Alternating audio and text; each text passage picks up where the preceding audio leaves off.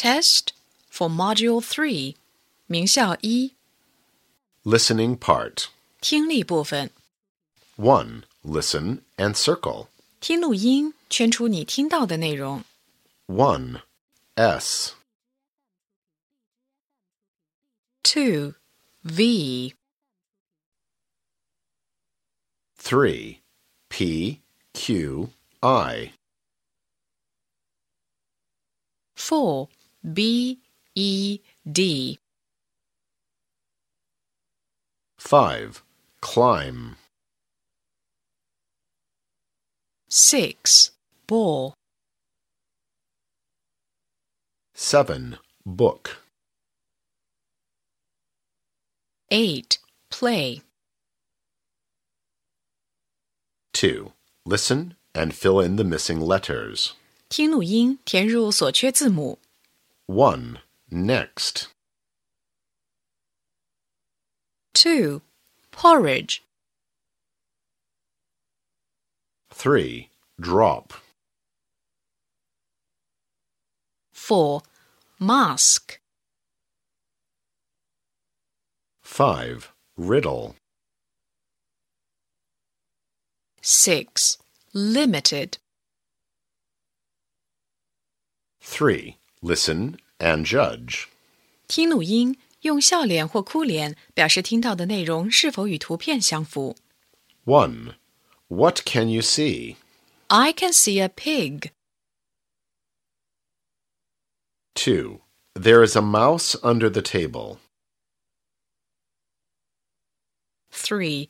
One, two, three. I can see eight spoons.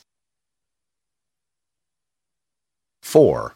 Give me a ruler, please. 4. Listen and choose. 听录音，选出正确的应答句。 1. What can you see? 2. How many spoons? 3. A cake. 4. Give me some chopsticks, please. 5. What color is the slide? 5. Listen and number the sentences. 听录音，给下列句子编号。 This is the children's garden. It's big and nice. I can see a seesaw. It's long and white. I can go up and down on it. I like it very much. This is the children's garden. It's big and nice. I can see a seesaw. It's long and white. I can go up and down on it. I like it very much.